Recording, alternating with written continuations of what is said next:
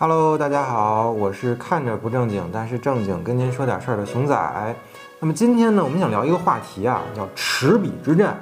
看似呢这是一个很无聊的技术性问题，但其实搞明白之后呢，这其实是一个非常非常有趣儿的事儿。我记得很多年很多年以前啊，我看过一场 F1 比赛。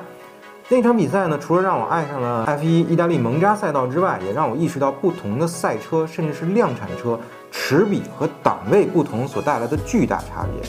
OK，我们先来介绍一下这个有意思的意大利蒙扎赛道啊。这条赛道是 F1 全年赛季里面最高速的跑道，这也让蒙扎赛道的比赛观赏性异于其他赛站。赛车在很长的起跑大直线后，就来到了一二号弯道。在抵达一号弯之前，赛车的时速能够高达三百三十多公里，而这个时候必须要重踩刹车，减速降到一档才能过弯。而出二号弯道后的大弯道却必须要以三百多公里的时速通过，且一直加速到三号弯前大概一百米的时候才开始减速，而此时速度呢必须由三百多公里降到一百公里左右才能过弯。好，有意思的事儿来了啊！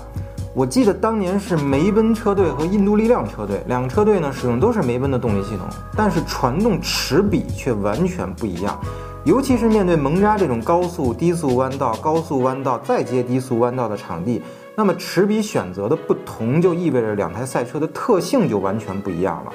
梅奔的车呢，齿比更小、更绵密，而印度力量呢，齿比则更大，这就造成了在出弯及弯后的加速区域，梅奔怎么也超不过去印度力量。但是印度力量呢，在高速区域又被梅赛德斯的车呢咬得死死的，只有到了速度全开的区域，梅奔才一鼓作气干掉了印度力量。那么齿比的大小排列到底有什么区别呢？你可以简单的理解成，齿比大的车提速非常快，这是优点。但是呢，它的缺点就是因为提速快，造成转速上升的很快，引擎呢就会更早的断油。这个时候你只能升档。因为不升档，动力就不能增加了。但是，一升档，动力就切断了。而齿比小的车相比之下，提速就明显会不如齿比大的车。